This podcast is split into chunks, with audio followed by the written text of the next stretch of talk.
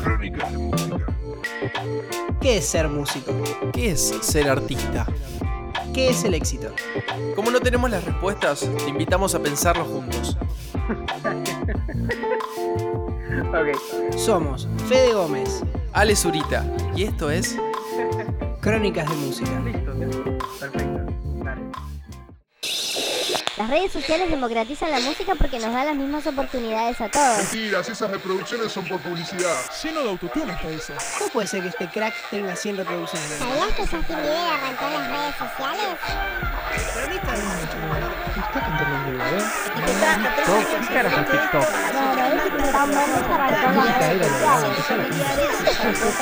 sociales. Crónicas de música.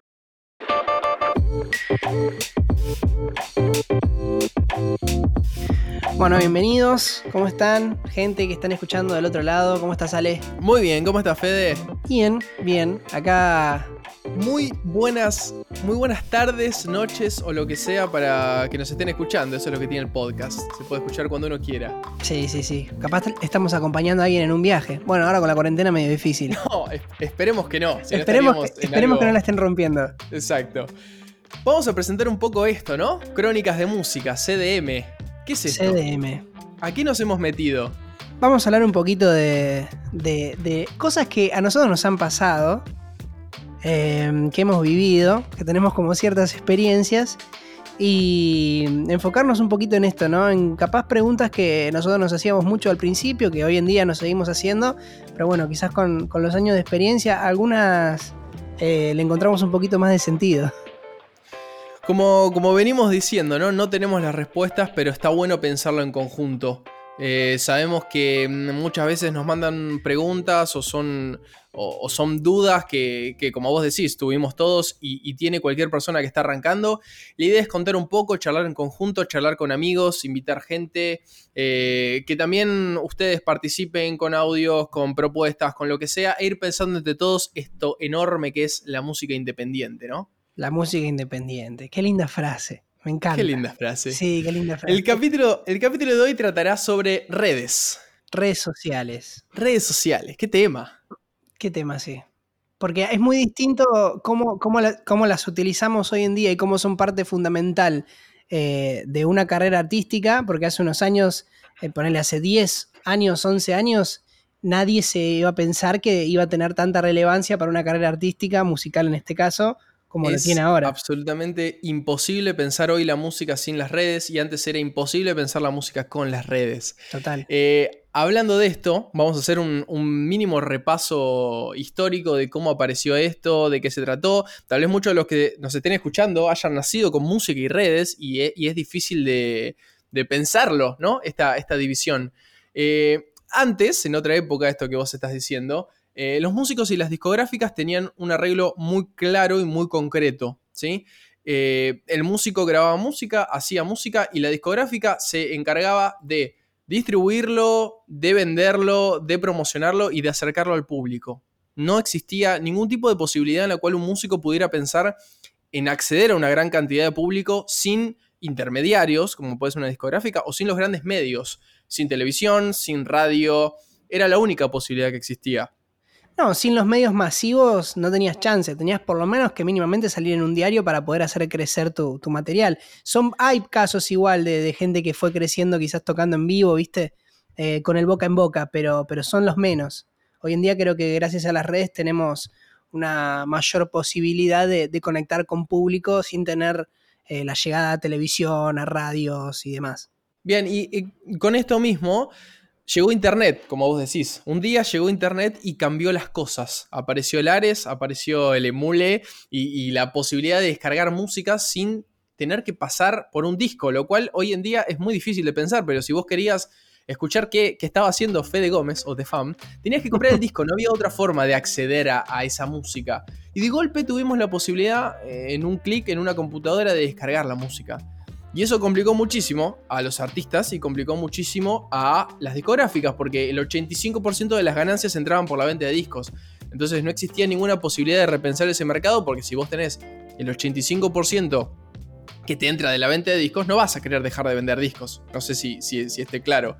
Y en esa descarga no había una regulación como es, por ejemplo, hoy Spotify. Simplemente vos podías descargar lo que quieras. ¿Te acordás de esa época? Sí, ¿Vos tenías no. Ares, tenías Emule? Sí, yo tenía Ares. El, el Emule no, pero el, el Ares lo tenía, lo utilizaba para todo. No solamente se bajaba música, se bajaba películas, lo que vos quieras lo podías Todo. encontrar ahí, sí. Te llenabas la computadora de virus. Claro, no había ningún tipo de regulación Sí, con nada. nada, Vos te podías bajar algo y te parecía otra cosa. Sí, Entonces sí. ahí aparecieron un montón de casos eh, de, por ejemplo, músicos haciendo denuncias a páginas que podían descargar sus, eh, su contenido de, de manera ilegal, de manera pirata. No había ninguna posibilidad en que los músicos y las discográficas pensaran esto como, ah, buenísimo, entonces ahora puedo llegar a más gente. No, ¿sí? no, Porque total. también así nacieron un montón de bandas que no tenían acceso a una discográfica y una discográfica no tenía acceso a ellos y sin embargo podían proyectarse y podían hacer música. Que Claro. antes sin una discográfica era imposible. Claro, Un ejemplo que se me vino a la cabeza era, el- ¿te acordás de la Champions League? sí, Esa gente entró por el Ares Sí, tal porque no cual. tenía ninguna discográfica. tal cual. Es verdad. Eran, eran pibes que jugaban al fútbol y empezaron a subir temas y sonaban en absolutamente todos lados sin una discográfica. Era impensado en ese momento. Sí, totalmente. Bueno, habrá sido quizá uno de los, de los primeros clics para con las redes que, que tuvimos acá eh, en nuestro país, Total. me parece. Total. Sí. Pero los, los- los grandes popes, sean discográficos o artistas, todavía no entendían ese cambio. Todavía decían, me están, me están cagando plata. Si no, yo y duró mucho tiempo. discos". Duró mucho tiempo encima de eso. Mucho tiempo. Sí, sí, sí. Buscando también, encontré que en, en- el primero que empezó a entender esta relación entre las redes sociales y la música fue MySpace en 2003, cuando, por ejemplo, Arctic Monkeys salta a la fama promocionando su música a través de MySpace. Sí. Lo cual era, era, una, era una cosa, eh, esto, que un artista tuviera acceso a su público masivo sin intermediarios era completamente impensado. Bueno, alguien que, que nace de las redes también es Porta. Porta subía su. Sí, sí, pero de MySpace justamente. Subía las Ah, canciones ahí y todos sus raps, el Tetris Rap y todas esas cosas, las subía ahí y de ahí se hizo famoso con MySpace. Luego llegó Facebook en 2004, llegó YouTube en 2005, llegó Twitter en 2006, llegó Spotify en 2008 e Instagram en 2010. Años muy seguidos. Y las discográficas obviamente tuvieron que encontrarle la vuelta. Hoy una discográfica y un artista, ponele, gana más de un 250% más que con las regalías de discos. Imagínate si no le buscaron la vuelta. Tremendo. ¿Cuánto de eso llega al artista? Bueno, hoy en día una red social como Spotify, claro, hoy en día una red social como Spotify tiene 271 millones de usuarios, de los cuales 124 millones son premium. Increíble, es una locura. Es la red social de música más grande del mundo, sacando las redes eh, de China eh, e India, ¿no? Que tiene una cantidad de gente que va más allá. Sí. Eh, y eso, bueno, después la sigue Apple Music, después Amazon, después YouTube Music, después Deezer, después todos sacaron sus plataformas. Eh, y, y hoy volvió, volvió a ser un, un poderío absoluto de la música. Hoy se venden menos CDs, pero se consume más música. Y se venden menos revistas del mundo musical, pero se conoce más a los artistas. Eso es un nuevo cambio muy grande también. Increíble. ¿Vos qué opinás? ¿Fue un cambio positivo? ¿Cómo lo ves? Eh, ah, son cambios muy diferentes. Cuando, cuando crecimos nosotros, que tampoco somos gente tan grande, Sí. Eh, ¿Te acordás que la construcción sobre la fama del músico tenía mucho que ver con el misterio? sí. Con no saber bien data. Y hoy en día sabemos hasta qué come, dónde duerme, No, qué película. no, solo eso, sino que hoy en día necesitas saber eso para empatizar más con el artista y quizás es una increíble forma que tiene la gente de fidelizar, que tiene el artista de fidelizar el público, ¿viste? A través de la empatía y a través de decir, mirá, hacemos las mismas cosas, eh, más allá de que yo haga música. Creo que se pierde un poco, se perdió un poco ese misticismo que, que se traía, eh, pero bueno, se puede ver como algo positivo o como algo negativo. Yo, en mi caso, como- yo lo veo como algo positivo. eh, creo que las redes hoy le permiten a cualquier persona eh, que tiene un proyecto poder mostrarlo y, y que sea algo súper genuino de ver y que la gente, nada, lo escuche y lo, y lo apoye.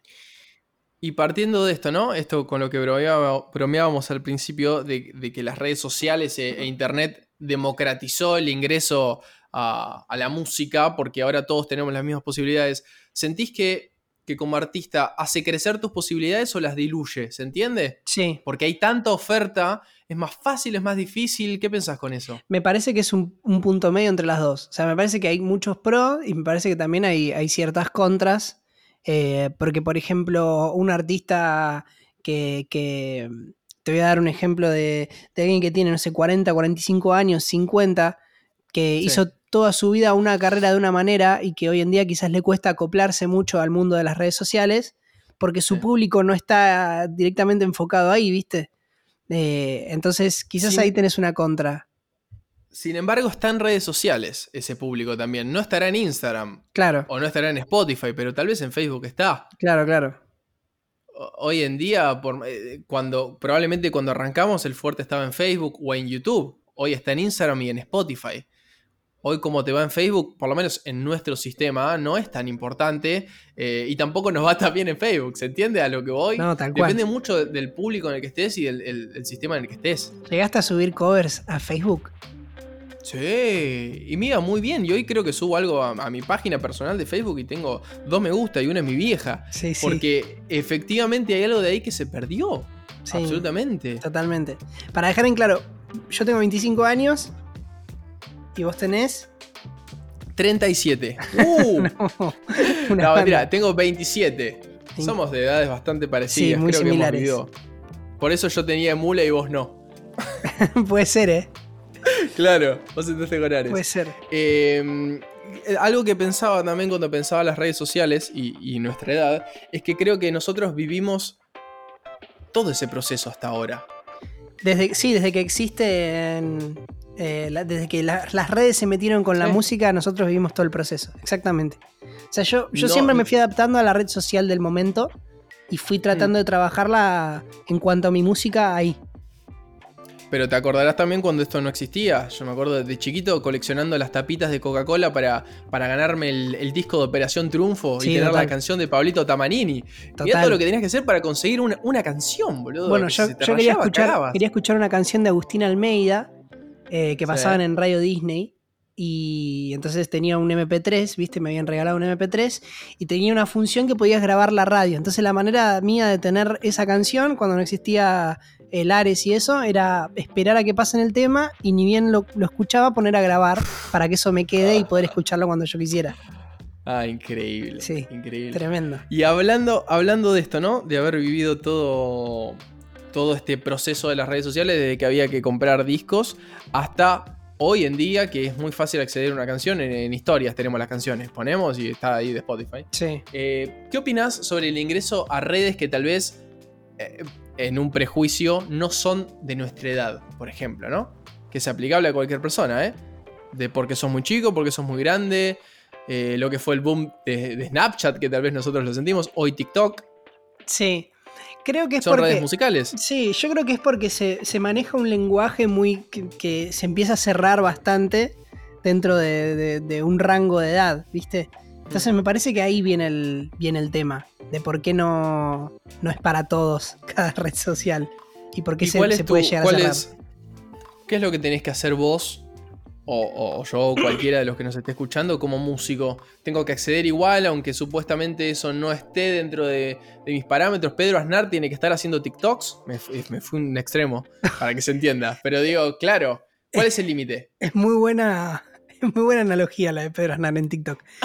Eh, yo creo que en el caso de Pedro Aznar, que es una- un artista ya consagrado, me parece que se puede dar el lujo de no, de no estar en TikTok. Haciendo un, un- un paréntesis, no tan paréntesis con esto, una historia que hoy me pareció increíble, que me contaba mi viejo, muy fan de, de Pedro Aznar. Hoy Pedro Aznar hizo, eh, o hoy o estos días, hizo un recital con todos sus músicos cobrando entrada online. Bien, muy bueno. Es una movida, ima- imagínate la movida que hizo, trajo a todos sus músicos, esa plata era para que sus músicos pudieran cobrar, que están en dificultades por el tema de la cuarentena, y para donar. No Mm. pudo hacer el recital porque no tenía internet. Entonces, crash. No, una locura. Miles de entradas vendidas, suspendido porque no había internet. Entonces, wow, es más fácil, es más difícil. ¿Qué, qué- qué pasó? Sí, tremendo. Bueno, supongamos Perdón, que tuvo, tuvo un poquito de mala suerte, me parece. Sí, ok, pero puede pasar. Pero te puede pasar, no, total, totalmente.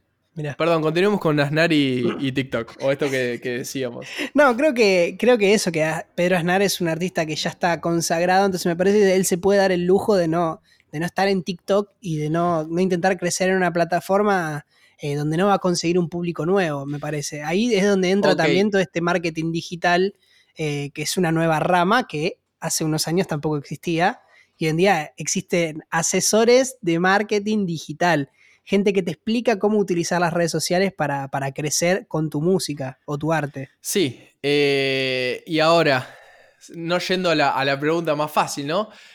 ¿Y a nosotros qué nos queda? A nosotros o a cualquiera que nos esté escuchando, a menos que nos esté escuchando Pedro Aznar. Sí, le- que le mandamos un saludo de paso. Claro. Que al parecer no podemos darnos esos lujos. ¿Qué hacemos? Tenemos que entrar a TikTok. Ahí te abro, te abro otra, otra ventanita que me interesaba charlar. Estamos abriendo todas las ventanitas del mundo. Me gusta. Los artistas hoy. ¿No hacemos un poco. ¿No creamos contenido porque sí en un momento? ¿Cuándo se corta ese loop de estar creando contenido en todos lados todo el tiempo con todo? Eh, sí, totalmente, eh, totalmente. Bueno, yo hace poco, y recordarás, subí una historia a mis mejores amigos de Instagram, justamente. Eh, hablando de todo un poco. de- Hablando de todo un poquito, también nos pasa eso, que capaz el que utiliza las redes sociales para trabajo eh, también empieza a tener esto de decir, che, pero hay ciertas cosas que no las puedo subir porque es una herramienta laboral. Entonces empezás con, esa, con esas diferencias de, de contenido, de qué subir o no. Y justamente hace un tiempo contaba eso, que no estaba subiendo contenido y no estaba subiendo los covers que yo quería porque últimamente me estaba encerrando mucho en subir lo que yo sabía que le iba a ir bien, ¿viste? La canción que está de moda y que le va a ir bien. Entonces, eh, también eh, uno de los contras que veo para esto de todo el tiempo tener que subir contenido es decir, em, nada, lo, lo estoy haciendo para crecer en esta plataforma, pero me está pagando por otro lado la creatividad porque no me voy a mover Claro. mucho del eje porque sé que hay algo que ya me funciona. ¿No, no te parece que en un momento ya ese límite se rompe y, y empezamos a. entramos en una dinámica en la, en la cual tenemos que crear contenido, pero no entendemos bien para quién y por qué? Exacto. Sí, total. Que decís, decís, hoy no subí más de tres historias. ¿Y, y- por qué? ¿Cuál es el límite? ¿En dónde cambia? Y ahí también me aparece otra pregunta, ¿no? ¿Es mejor crear menos contenido, pero mejor? ¿Qué es mejor? Bueno, no sé. Pero más interesante, o crear contenido todo el tiempo. ¿Hasta dónde entramos como artistas en esa dinámica tomando alguna decisión o simplemente eh, nos dejamos llevar por la ola? Y yo, yo creo que uno se va dejando llevar, ¿eh? Me parece que vas entrando, si te obsesionás, o, o quizás es tu única fuente laboral, ¿viste? Porque también, otro ejemplo personal, eh, en Sí. el, hace dos años más o menos, eh, yo la única forma que tenía de, de- de hacer shows era tener una carta, una buena carta de presentación, y mi carta de presentación eran las redes sociales. Era Bien. sentarme en un bar y decir, mira, yo tengo esta cantidad de seguidores y ya subo este contenido y capaz si me contratás viene a verme alguien de acá. Y bueno, yo para poder conseguir mi trabajo como músico, eh, hacía eso. Trabajaba mi, mi currículum, digamos, que eran mi- mis redes sociales. Bueno, pero también es un currículum que es bastante difícil porque algo que pasa con las redes sociales y por esta velocidad absoluta que tienen y constante, voy a dar un ejemplo ahora, ahora personal. Mucho tiempo, ¿no? Con, con, con Looking Up, cuando empezamos, el boom era YouTube. Spotify ni existía, no le importaba absolutamente a nadie. Cuando nació era como en su momento Snapchat o- o TikTok. ¿Qué es esto? Hay que pagar para escuchar música, estamos todos locos. Sí. Eh, empezamos a, a crecer en YouTube y cuando eso nos ayudó un montón, entramos en un montón de festivales, lo que sea. Cuando empezamos a- hace bastante más poco a, a intentar como ir por otros lados, nos dijeron, ah, ok, muy lindo el canal de, de YouTube, me chupa los dos huevos, Eh, ¿cómo están en Spotify? Uh, ¿se Claro. entiende? Entonces todo el tiempo estás como atrás de esa ola. Sí, sí. Porque también sabemos muy bien que es muy difícil traspasar gente de una red a la otra. Oh, la migración es lo más difícil. Uf. La migración de redes es dificilísima porque vos tenés que fidelizar, siempre fidelizás un porcentaje de, de los seguidores, en el mejor de los casos, pero siempre el porcentaje es bajo. Muy chiquito. Eh. Y de hecho, de ese público que fidelizaste, un porcentaje menor es el que te va a ver a los shows o el que consume quizás eh, Claro. el- lo- el- tu fuente de trabajo, digamos, lo que a vos te, te da el Claro. ingreso. Entonces, automáticamente me, cambiaron. eh, me, ca- me cambiaron el negocio. Porque digo, veníamos de gente, con mucha gente en YouTube, con mucha gente en Instagram. Y en Spotify, alguno, algún resabio. Ahora, de golpe, cuando escucho música y cuando quiero ver a esos artistas, que les va muy bien, veo que tienen 80.000 o 100.000 oyentes mensuales en, en Spotify. En YouTube tienen 2.000, 3.000 reproducciones y en Instagram tienen 400 me gusta por foto. Entonces, ¿cómo haces para no quedar atrás? Eh, es La receta para no quedar atrás es que no te importe. ¿Cuánto dura eso? ¿Se entiende? No, tal cual. Es que uno, uno entiende y se sobreentiende que no es lo, lo primordial, digamos, eh, al momento de querer formar una carrera, pero bueno, hay que, hay que aceptar y entender que hoy en día, eh, más en, este año, y supongo que es algo que va a crecer exponencialmente, eh, es parte fundamental. No es primordial, pero es fundamental y que hay que adaptarse a, a- hay que adaptarse a la época y al momento y al contexto. Bueno, pero fíjate que vos me decís esto y estoy de acuerdo. Pero antes me dijiste que todo el tiempo estábamos viendo en. Eh, termino en la, en la- en la zona cómoda y, y en subir lo que está de moda que sé que le va a ir mejor. Entonces No, por eso, te No- vuelve loco, te termina volviendo loco un poquito. te termina volviendo loco. Y sí, cuando entras en serio te termina volviendo loco. ¿Y qué, y qué consejo le darías, por ejemplo, a alguien que, que está arrancando con las redes, que nos está escuchando ahora y que dice, bueno, pero ¿qué hago? ¿Me meto en las redes o no me meto a trabajar con las redes sociales? ¿Qué le dirías? Hay que ver cuál es la amplitud del concepto de redes sociales. Porque viste esto, Spotify es una red social. Claro. Cuando decimos redes sociales pensamos en Twitter y en Instagram. Claro, Eh, a, a mí puntualmente me pasó esto que. No me pasó tal vez esto que, que- que creo que te pasó a vos, que tuviste un boom muy fuerte por algo tan potente que lo sigue siendo como es la televisión, sí, en donde no sé qué me hubiera pasado si de golpe, pum, tenía 30.000 me gusta, ¿entendés? Eh, yo tuve un, un camino mucho más eh, de a poco y mucho más apoyado en, en los covers, en las colaboraciones y en que no sé qué, en que metiste una colaboración con tal, entonces tenés tantos más, después se van. Y ahora de golpe, yo particularmente me encuentro en un terreno musical en el cual medio que no importa eso. Pero a mí sí me importa, porque en mi identidad musical eso importaba. Entonces, como, como, como a la gente grande le cuesta soltar Facebook, a mí me cuesta soltar que no me importen los me gusta, ¿se entiende? Claro, claro. Pero toda la gente con la que quiero compartir un festival no, no tiene actividad en redes sociales. Sube una foto del mate nada más, ¿entendés? Sube una historia del mate, pero en Spotify lo ve increíble. Entonces es difícil, porque uno también, como orgullo, como ego, decís, "Ah, pero yo logré esto, yo, pero vos lograste esto que acá no nos importa nada. Claro. Metete en el orto, ¿entendés? Claro. Sí, total. Entonces total. decís, uy, volví a cero. Es, un- es loco eso. Sí. Y entonces, entonces, tu consejo sería que dependiendo el camino que quieren seguir, es a la red social que se tendrían que acoplar o no. Algo así sería. Mira, mi consejo, que es lo que termino hablando con, con Bunny, que es mi, novia que está en la misma, con vos y con todos los que termino hablando, no tiene absolutamente nada que ver con lo que después hago, como nos debe pasar a todos. Pero siempre eh, a la hora de aconsejar, eh, hablando con otros artistas, escuchando, a mí me gusta escuchar mucha, escucho mucha radio, muchos podcasts, escucho muchas notas o veo documentales o lo que sea. La verdad es que lo que terminás escuchando, nos mientan o no, es que el contenido que realmente a lo largo termina funcionando y creciendo es el contenido en que le chupa un huevo eso. ¿Se entiende? Sí, total. Que, ter- que terminó diciendo, bueno, lo que yo quiero hacer es esto. Y eso a la larga termina funcionando. Ahora, ¿no siento culpa cuando subo, no subo una historia? No, siento culpa. Digo, "Uh, hace una semana que no subo un cover. Si no le importa a nadie, hermano, no pasa nada. ¿Entendés? Me bajaron las interacciones. Claro, pero no, claro que además después eh, no sabes ni por qué te subieron de vuelta y al otro día te volvieron a bajar. Entonces, pero e- es, es muy difícil no entrar en esa lógica porque las redes sociales están. Cuando, cuando estaba más eh, eh, subiendo en, en todo ese mundo, empecé como a trabajar una hipótesis hablando. eh, Estaba muy. Era un, momento en el que estábamos todo el tiempo con youtubers. Era gente que le iba increíble en las redes sociales y todo el tiempo compartíamos en festivales, teatros, cosas. Entonces empecé a hablar, nos, nos hicimos amigos de gente, no sé qué. Y llegué a la conclusión de que a mí con 100 me gusta pensaba que mi éxito era los 500, pero que cuando tenía 500 era 1000 y me parecía poco. Claro. Y cuando tenía 1000 eran 4000 y después sí.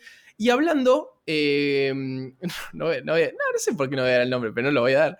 Eh, me acuerdo que mi, sí, mi, mi- mi parte final de, la- de la hipótesis fue con una hablando con una persona que me estaba contando que iba a subir un tema, pero que tenía miedo de que ese tema quedara en 10 millones de reproducciones. Claro, una locura. Y ahí yo dije, ¿qué? Y me acuerdo que le pregunté, pero ¿vos sos consciente de lo que son 10 millones de reproducciones? Sí, sí, sí, pero tal y tal lo hizo y llegaron a 20, entonces, viste, me da miedo subir lo que después me quedan 10. La con... Entonces ahí dije, claro, no, estamos todos locos. Y cuando tengas 10 vas a querer 20 porque siempre te vas a estar comparando con el que está arriba. ¿Se entiende? Sí, no, es tremendo. o, o con, el, con el que pasó por al lado tuyo decís, uy, yo no ponía dos pesos y este tiene más que yo. Están armadas para eso. Por eso son tan interesantes y por eso tanto las consumimos. Porque están armadas para que nunca te alcance. Entonces, a partir de esto, Porque ¿cuál es mi se- consejo? no porque siempre no se le bola, pero no. Pero claro, pero claro, porque también lo empezamos a meter como moneda de intercambio y cuando vemos a alguien que creemos que lo que hace está buenísimo, pero tiene 300 reproducciones, lo compartimos porque decimos, uy, ¿cómo puede ser que, que este crack no tenga tantas reproducciones? No, sí. porque no importa, porque no definen nada. No, no, No define nada. nada. Eso sí, eso sí ¿Cuánta lo- hay- gente- tienen que tener claro, que no define absolutamente nada las redes sociales. No, le- no define tu trabajo. Y a, y a lo que creo que estamos yendo es que si hoy lo define, para no entrar en algo moral de, no, pero aunque tengas, igual puede estar bueno. Claro, no no- sí, no sí, tiene que ver con eso, No, porque no, no va por ahí. aunque lo defina y aunque vengan eh, gente a invitarnos cafés, en cafés sacando la billetera, diciendo que importa, esa gente a los dos días se fue, o a los dos días le importó otra cosa, y a los que le importaba, siguiendo el ejemplo, a los que le importaba YouTube, hoy le importa Spotify, y mañana le va a imp- le va a importar Hampton Clash, ¿entendés? Sí. ¿Cuántos, cuántos viso- visores digitales tenés? Entonces, nunca vas a alcanzar esa ola, porque esa ola es muy rápida. ¿Y cuánta gente hay que hace festivales y hace estadios y no tiene nada en redes sociales? Entonces, es difícil, ¿viste? Eh, creo que está bueno marcar igual que igual nos obsesionamos, y igual, porque si no es como una posición muy... Chicos, no importa nada. Porque entiendo también que debe ser muy, muy distinto tener hoy 16, 17 años y venir ya con eso desde el colegio. Sí, nosotros creo que porque nosotros crecimos no- con eso. Entonces lo podemos ver quizás Claro, desde un lado más externo. Nosotros no llegamos, creo, a vivir que en la primaria eh, la más popular del curso tenga más me gusta en Instagram. No, existía eso. No, para existía nada. eso. Yo de pedo en viví pedo. WhatsApp en el último año del colegio. Por eso te digo, y, y- y- y la lógica era otra. La lógica de que eras un poquito conocido era que tu foto de perfil tenía 40 me gusta o, o 100 me gusta. Cuando llegaba al 100 era, ah, sos el popular del colegio. Sí, total. Hoy estamos hablando de otra cosa. Hoy ves gente en Instagram que tiene, no sé, boludo, 40k de me gusta, o bueno, menos, 10k de me gusta por foto. Y decís, ¿quién es esta persona? Y decís, ah, no, es una persona joven que es conocida. Sí, ¿Y eso es peyorativo? No, ni en pedo. Es que es otra edad. Entonces, ¿cómo haces si tus compañeros del colegio tienen 15k de me gusta para no, no hacerlo? En nuestra época era otra cosa. Hoy son los k de me gusta. ¿Se entiende? Sí, se entiende. O en TikTok o en lo que sea. ¿Viste? Se entiende perfecto. ¿Y cómo, cómo haces para trasladar esto, esto que nos pasa? O sea, esta dicotomía de, de- de los pensamientos de eh, que creemos esto de las redes sociales, que quizás no son tan importantes, que no hay que obsesionarse, pero teniendo en cuenta que no dejan de ser una herramienta fundamental. ¿Cómo mezclamos esos dos mundos para, para, para mecharlo con nuestro trabajo? Ahí está el Es tema. difícil porque además Ahí está el eh, tema. hay que ver la etapa, la etapa de cada uno, ¿no? Pero también los que terminan, de, por ahí ya me estoy yendo más a la mierda, ¿no? Pero los que terminan definiendo si entras a, a un, a un festival que querés entrar o no, es cuántos oyentes tenés en Spotify y en cuántas playlists entraste. Entonces, todo el tiempo te meten en ese juego. Sí, En arroba Spotify, meteme en la playlist, ¿entendés? Es- Sí, son sí. monedas de cambio que van cambiando, pero que es muy difícil, boludo. Muy difícil. Muy difícil no entrar. Es casi imposible. Es Sí. casi imposible. Sí. Es casi imposible. Así que vos, Se pequeño volvió radio oyente- depresiva la. Ah, vos- así el podcast. pequeño oyente que te querés dedicar a esto y entrar a las redes sociales, te recomendamos que dejes la música. No, mentira. No, pero eh, me parece que sí, aunque sea, considero que es imposible, me parece que lo importante es no, no olvidar que esto es un juego, que esto es un juego, que estamos jugando a las redes sociales. Como lo voy a extrapolar a, a otro tema que, que hablaremos en otro momento, ¿no? Pero eh, las o los o les fans, ¿sí? Sí, como todo el tiempo acordarse que es un juego, porque esas personas, y no es malo porque nos pasó a todos, esas personas que te corren por la calle desesperadas a los gritos porque quieren una foto, el día de mañana no le importa, ni miran lo que escucha, lo, lo- lo que sacaste. Digo, y eso no es malo hacia ellos, ni es un ataque hacia ellos, es porque naturalmente es así, nos pasó a todos y me pasó a mí también. Sí, Gente que. Este ejemplo, yo creo que empecé a cantar por, por Mambrú y Pablo Tamanini de Operación Triunfo y hoy no tengo ni idea lo que están haciendo ellos. ¿Entendés? Claro, claro, claro. Entonces, eh, si vos vas pensando que es un juego, creo que lo vas recibiendo de una forma un poco más amigable. Sí. Hablando de esto, haters. Haters de las redes. Y creo que es un gran tema de las redes y la música. Sí, eh, imposible evitarlos. eh, Mm. Imposible ignorar su existencia. Porque nos podemos hacer todos los boludos, porque todos entendemos la parte de no hay que darles bola, ni los leas y todo, pero bueno, a todos un poquitito en el fondo nos duele cuando aparecen. Pero nada, hay que aprender a vivir, a- a- hay que aprender a convivir con ellos. Eh, yo siempre trato de pensar que hay gente que le pasó algo malo en la vida, que tuvo algún tipo de inconveniente y bueno, necesita descargar su ira eh, o descargar su, su- su mal rato con alguien y capaz ven a alguien feliz y les da envidia, no sé. Siempre trato de mo- tu pensarlo por ese momento- lado. Tu momento, creo que este, este es más claramente tu tema, no porque yo no los tenga, sino porque creo que mi momento de mayor exposición vino en otro momento. Eh, digo, mis haters escribían en YouTube eh, que la traducción de la canción del cover era una mierda, pero Claro. no me atacaban a mí porque y hoy en día que está más, más, más ahí, creo que no estoy tan en esa posición para nada.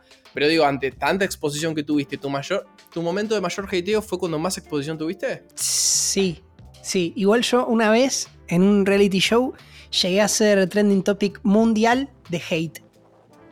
Un dato real, ¿eh? Real, Un ¿eh? dato que me encantó y que vas a desarrollar. ¿Qué pasó? ¿Qué había pasado? Eh, no, nada. Yo estaba en Soñando por Cantar, programa que conducía Mariano Yudica. Eh, y se me venía diciendo por, por el simple hecho de que yo tenía flequillo y de que.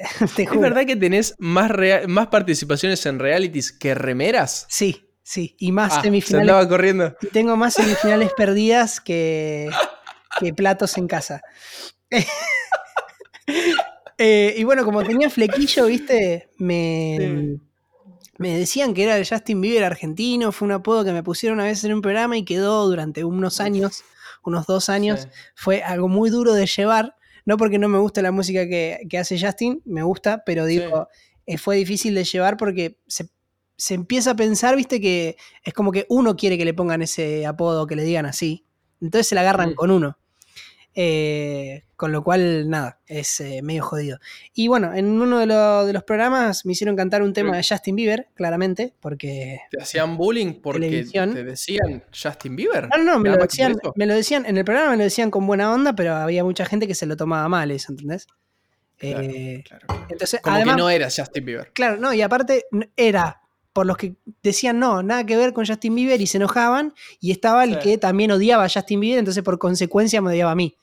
Entonces, es como que, tipo, tenía el hate de ambos lados. Un, un poco que era tu culpa igual, ¿eh? Un poco que lo buscaste. Porque, Ah. por, tener, por tener flequillo. tipo. Eh, es tu culpa, es tu culpa. Tenías...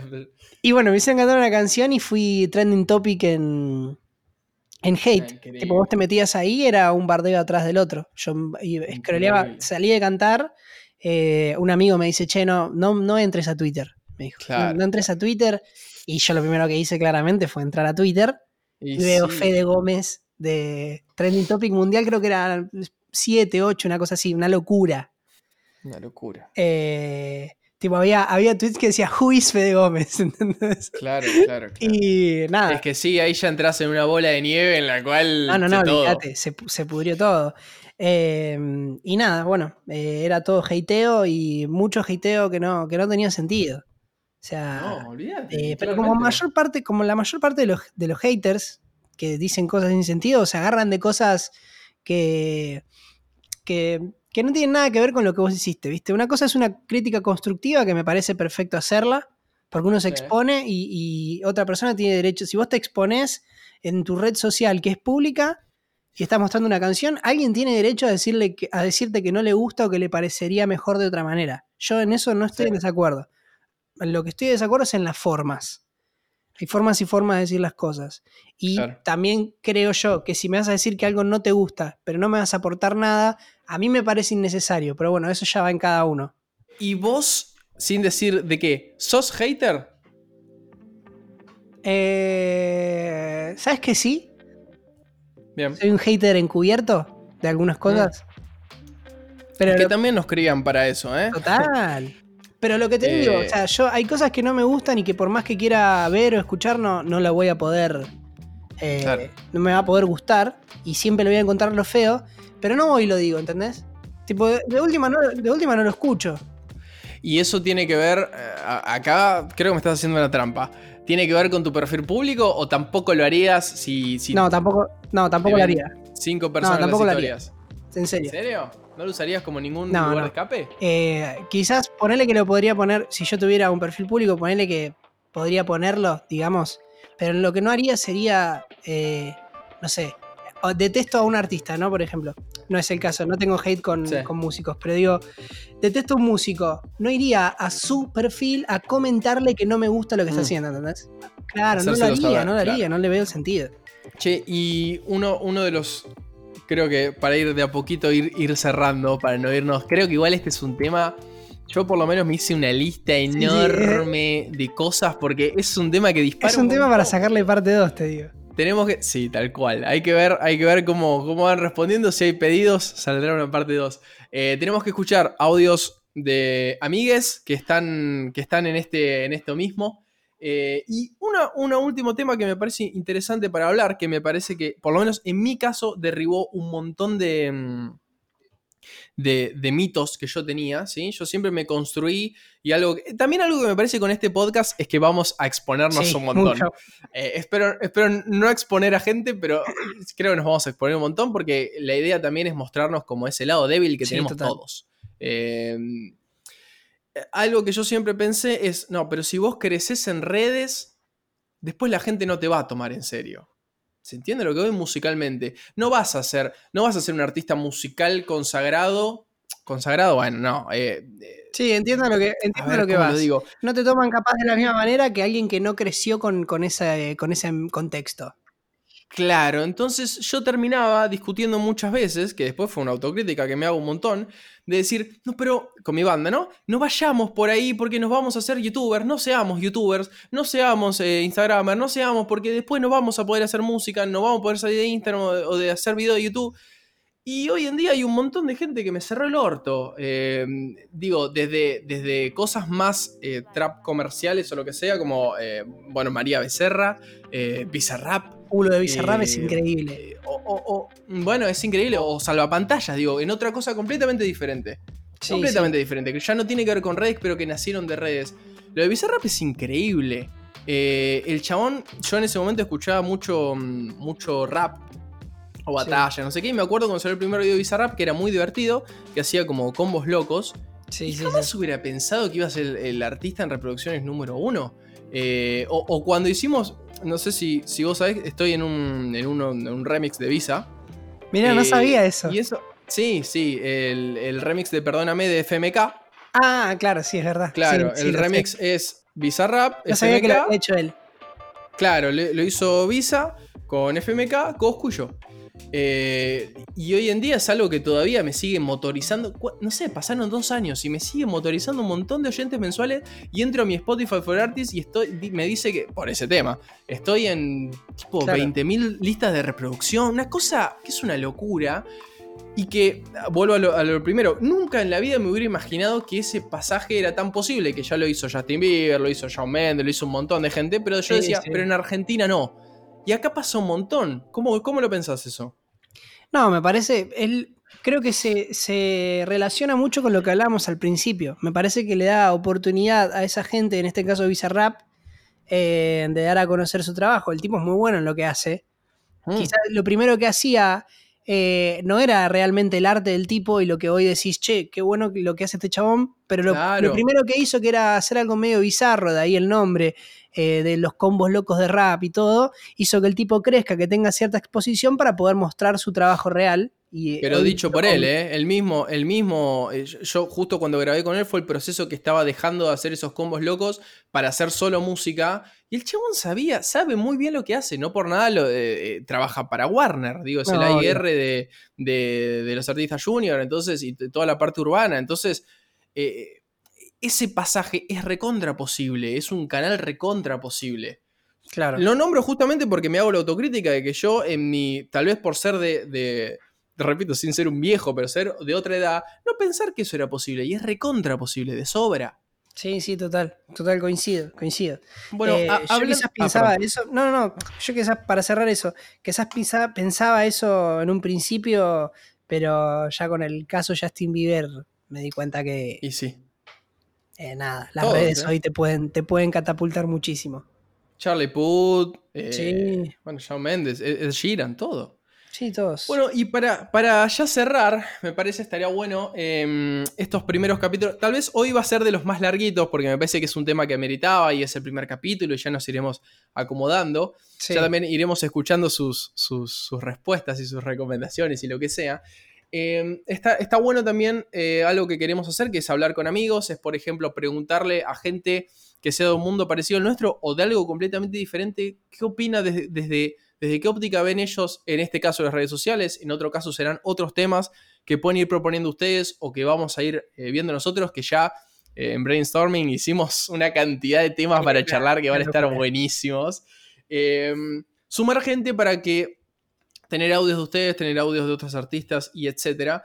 Eh, en este caso creo que no nos dijimos de quién, de quién eh, tomamos. Eh, yo, yo hablé con ella porque fue lo primero que se me vino a la cabeza en relación a, alguien que efectivamente hizo una carrera musical y está creciendo muchísimo a partir de las redes sociales. Es alguien que tal vez sí sea muy distinto a nuestra edad, que es Dae Gesnet. No sé, Mira. bien, no sé bien cómo pronunciar su apellido. ¿Gesnet es? Me parece que es sí. ¿Ves? Porque la tengo como usuario de Instagram, nada más.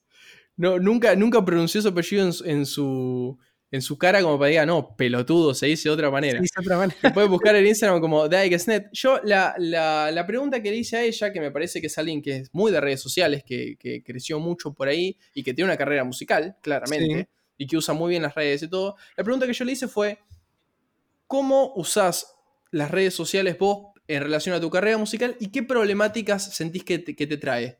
¿Ok? Eh, no lo escuché, así que lo vamos a escuchar ahora. Perfecto.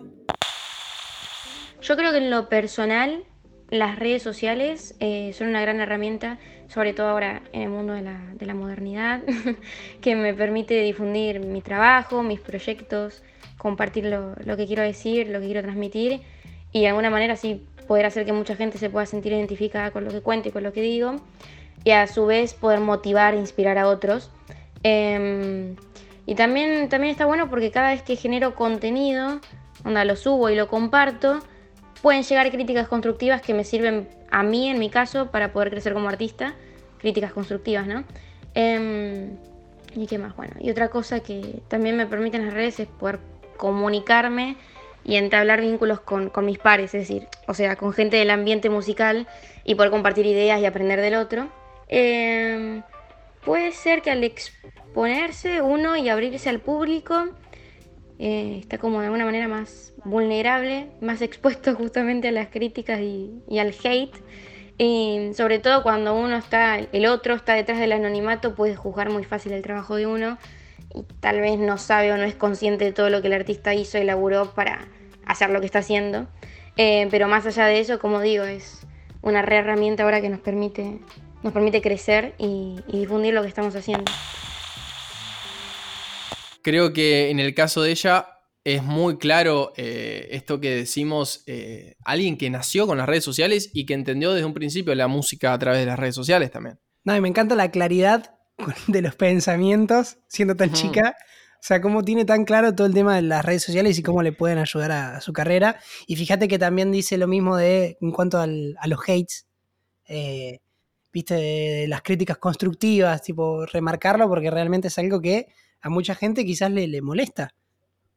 Eh, es que también es, es esto, ¿no? Eh, todo esto que nosotros necesitamos pensar en, en- en- en un montón de traspiés que tuvimos y de gente que nos cagó y experiencias y todo. eh, ella ya por entenderlo por, por su edad y por el proceso que tuvo y por haber nacido con esto, como te digo, ya lo entiende de otra forma. Ya entiende Sí, que esto total. es obvio. Todo esto que estamos reflexionando para ella tal vez es obvio, ¿entendés? Sí, total, total. Porque es otra cosa. Bueno, un- una, una genia. Y, y también llegando a una conclusión bastante parecida a la nuestra, desde una óptica creo que bastante eh, diferente en, en ese sentido. Eh, por esto que digo, ¿no? Algo generacional, por lo menos. Perfecto. Eh, perfecto. Le mandamos un beso bueno, a Dae y gracias por, obvio, por tu obvio. parte. Bueno, yo te muestro el audio que tengo. Dale. Yo en mi caso le pregunté a, a Morina Alday, que fue compañera mía en, en La Voz Argentina. Eh, hoy en día somos amigos, nos llevamos muy bien. Y ella estudió producción musical. Y una de las. se recibió y todo el año pasado. Y una de las, de, la- de las materias, digamos, de, los- de los temas a tratar son en las, las redes sociales. Por eso me, me pareció muy interesante poder preguntarle a ella, viste, cómo utilizaba la- las redes en cuanto a su trabajo, qué importancia sentía que tenía. Tampoco lo escuché, así que lo vamos a escuchar juntos Dale. ahora. Bueno, yo utilizo las redes sociales con mucha frecuencia, me parecen una gran ventana de exposición para los proyectos musicales como también para todo tipo de personas que les guste hacer cualquier cosa. No solamente las uso para mostrar mi música, sino que también las utilizo para mostrar otro contenido como por ejemplo maquillaje, marketing, para hacer vivos que no tienen nada que ver con lo musical. Y en ese momento creo que es muy importante ser genuino y mostrar quién es uno realmente, porque la gente no solamente conecta con un artista, sino con una persona que tiene problemas, que vive igual que todo el mundo. Eh, así que nada, me parece una gran ventana y hay que aprovecharlas al máximo y sacarles todo el jugo posible. Ahí está. Bueno, esto que decíamos también, transparencia total. Sí, sí. Porque también es lo que la gente compra. Eh, En relación a esto, ¿no? Para, para ya ir cerrando el círculo, en relación a esto que, que empezábamos a hablar, ella habla de la transparencia total, de mostrar todo lo que hace, de hacer cosas por fuera de la música, cosas que eran absolutamente impensadas. Impensadas, hace unos años. innecesarias, Totalmente. contraproducentes. Total. Sí. Bueno, creo que, eh, digo, esto, esto de, sin irnos tan lejos, eh, Mambrú, esta cosa de no se muestren, que haya misterio en el músico, que no tengan novia, que no se enteren que no sé qué, que no sepan eh, no, la sexualidad, como ese misterio como una moneda de intercambio, ¿viste? Porque ahí si no se iba lo interesante. Bueno, hoy cambió todo. Me cambia todo. El contacto tan directo, ¿no? Esto que ella dice, vivos, todo el contacto tan directo, sin nada, sin nada en el medio. Antes Sony o lo que sea, era, era la persona que vos le entregabas esto grabado para que después ellos consigan una revista, que te hagan una entrevista, no sé ni cómo, que a los tres meses salía y ahí se podían enterar lo que el que te entrevistaba había resumido de tu respuesta a lo que te preguntó. Ese era el contacto. Sí, te- Imposible. Total. total. Hoy prendo el vivo y estamos charlando. Eso es increíble.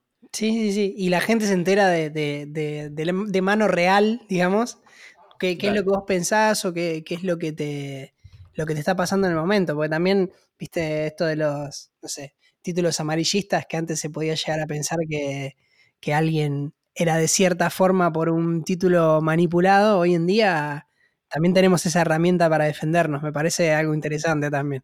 Que podría ser un capítulo entero distinto. Sí, absolutamente. ¿Sabes qué? Eh, ¿Qué me parece súper interesante de lo que creo que acabamos de hacer? Que creo que no llegamos a ninguna conclusión y que solo abrimos ventanas y que solo pensamos cosas y que estamos invitando a pensarlas, porque hemos dicho un montón de cosas contradictorias y eso me parece bárbaro. Sí, Porque sí. ventila muy bien todo lo que pensamos y lo que es la cabeza de un artista cuando está pensando una carrera hoy en día. No, y aparte, lo que dijimos, no tenemos respuestas, sino pensamientos como ustedes y, y nada, experiencias personales que, que tenemos ganas de compartir, de, contar y de ver que quizás a alguien le sirve, ¿viste? O también de decir, che, bueno, yo me sentía medio así y ahora veo que no estoy solo y eso también siempre es positivo. Bueno, eh, este, repito, creo que va a ser uno de los más larguitos porque es el primero, eh, porque es un tema increíble y súper interesante. Esperamos sus respuestas, ya igual haremos eh, antes de cada podcast, que van a ser cada 15 días en un principio. eh, vamos a ir preguntando temáticas, vamos a ir poniendo temáticas y ver qué opinan. Eh, me parece que va a estar súper bueno, súper interesante y estoy con muchísimas ganas, muchísimas. Me encanta, me encanta. Para, para cerrar, me parece que buscando información sobre todo esto, para traer algunas cosas, me encontré con algo que me pareció súper representativo y que me parece súper interesante para cerrar. A ver, yo estaba buscando información sobre la historia de las redes sociales y la música y cuántos eh, suscriptores tenía Spotify, bla, bla, bla, me pareció grande, ¿no? Una publicidad enorme que me preguntaba, ¿te gustaría emprender un proyecto musical de éxito? Increíble. Y la pregunta era sí, no. Cuando yo ponía sí, me pedía mi tarjeta para suscribirme. Andás a ver qué pasaba después. Ninguna página ni nadie les va a dar su proyecto de éxito. El proyecto de éxito es hacer lo que les gusta, lo que les interesa y ver qué pasa con eso. Exactamente. Adáptense si tienen que adaptarse un poquito al contexto en el que se está viviendo, pero no olviden de, de ser la persona que son, el artista que son y que quieren ser. Vayan por ese camino que generalmente casi siempre es el más largo, pero al menos el más fructífero.